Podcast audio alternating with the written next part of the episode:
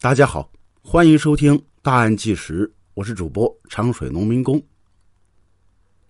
零二年一月十八号，安徽省省会合肥和以往一样喧嚣繁华，安徽省公安厅大楼当中却是一片紧张的气氛。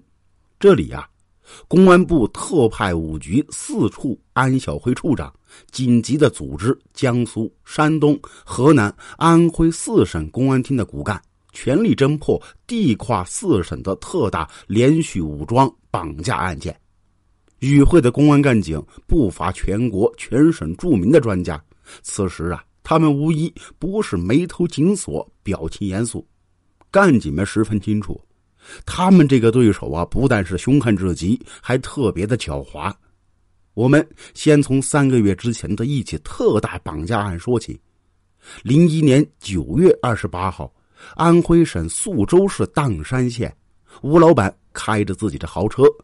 砀山县不大，只有几十万人口。县城呢，位于安徽省的最北端，地处皖苏鲁豫四个省七县交界之处，是个重要的交通枢纽。正是因为这个交通枢纽，小小的县城治安却是不大好，警方跨省侦查甚至抓捕都有很大困难。很多罪犯在四省交界处流窜作案，仅仅零一年，砀山县内就几起恶性案件，县公安局是疲于奔命，焦头烂额。除了著名的砀山酥梨之外，砀山县也是非常重要的物流中心，经济在省内算是很不错的。家住城关镇西关的吴老板是县城的名人。农民出身的吴老板，从水果生意做起，很快发家致富。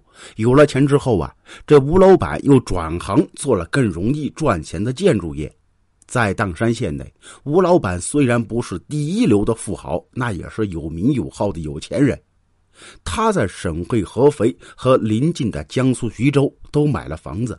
在砀山县，吴老板有多套住房，还建有一个别墅。家里边有两辆豪华汽车，农民企业家通常都比较高调。平时啊，吴老板戴着硕大的金戒指、金项链，拿着高档手机，在县城街头走路都是昂首阔步的。二十八日下午，一个陌生的电话突然就打到了吴老板的手机之上，这是本地号，号码是陌生的。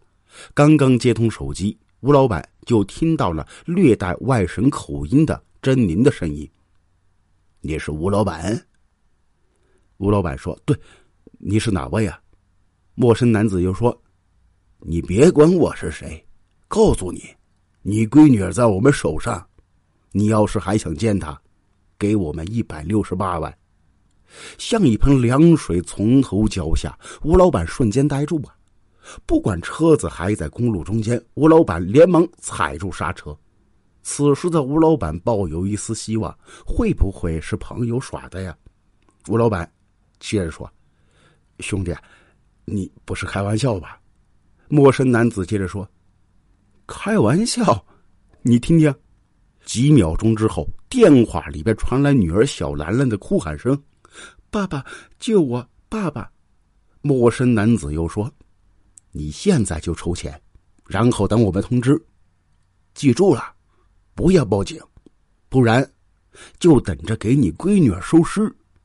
啪，电话挂断了。吴老板是惊魂未定，头脑一片空白。直到最后有车猛按喇叭，前面干什么呢？怎么停在大路中间呢？吴老板才回过神来，他连忙打电话给女儿班主任，后者说：“我正要找您呢。”您家小兰兰怎么没来上课呀？顾不上解释，吴老板连忙打电话回家询问女儿在不在家。妻子也是障碍和尚摸不着头脑，不是一早上出门上学了吗？你忘了？兰兰还跟你说再见呢。说完，吴老板一下瘫坐在座位之上。女儿真的被绑架了。吴兰兰是吴老板的爱女，今年刚刚十四岁，是个初二的学生。吴老板把女儿被绑架的事告诉了妻子，一瞬间，吴家里边是炸开了锅啊！这边吴老板毕竟是在社会上闯荡的人，很快恢复理智。怎么办？给钱吗？一百六十八万现金那可不是小数目，一两天之内我到哪去搞去？况且这些歹徒什么人呢？不知道是吴老板的仇人吗？吴老板生意上有些对手，也算不得什么仇人，绝对不会绑架他的女儿。究竟给不给钱呢？就算给了这一百六十八万，这伙人会将小兰兰给放回来吗？那也不知道。吴老板迅速赶到家，不下二三十个亲戚已经等在这儿。吴家长辈们比较持重，认为应该给钱以保证孩子安全。一百六十八万一时凑不齐，可以讨价还价，减少一些。况且这家里边亲戚多，大家拼命凑一凑，还是拿得出来。吴老板的兄弟姐妹妹夫则多是主张要报警，他们认为呀，这歹徒来路不明，怎么知道他们会不会放人呢？歹徒拿到钱之后，很可能在杀人灭口。如果不报警，很可能是人财两空。大家激烈讨论到晚上八点，最终还是由吴老板拍板。吴老板左思右想，终于决定报警。为什么这样说呢？源于吴老板对陌生男子的恐惧感。在社会上闯荡了二十多年，吴老板什么人没见过，包括一些坏人。这个打电话的绑匪声音极其凶恶。让人感觉到他毫无人性。吴老板认为呀，这种人恐怕不会留活口，根本就不可能放走兰兰，只能报警。吴老板打电话给自己的熟人，砀山县公安局刑警大队张忠义大队长。张忠义大队长是东北人，当年四十二岁，是个一米八几的大块头，因能力比较突出，他从宿州市公安局调到这儿担任大队长职务。砀山县治安不好，张忠义正在为境内一起连续强奸杀人案忙的是焦头烂额。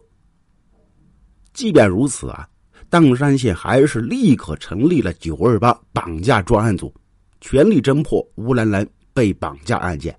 当天晚上，一组民警住进了吴家。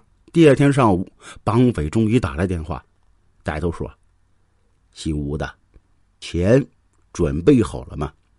吴老板说：“兄弟，这一百六十八万那实在太多了，我付不起呀。”放屁！砀山县谁不知道你有钱呢？啊，你跟我哭穷，不想要你闺女啊？兄弟，我最近生意周转不来啊，真的是拿不出这么多钱。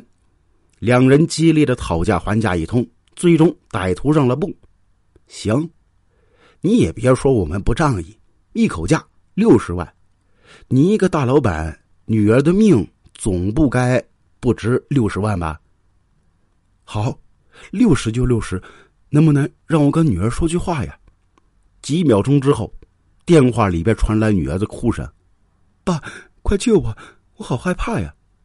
没等吴老板说话，歹徒抢过电话又说：“你马上准备好钱，明天我会告诉你交钱的地点，记住了，别报警。”不然，你闺女儿不得好死。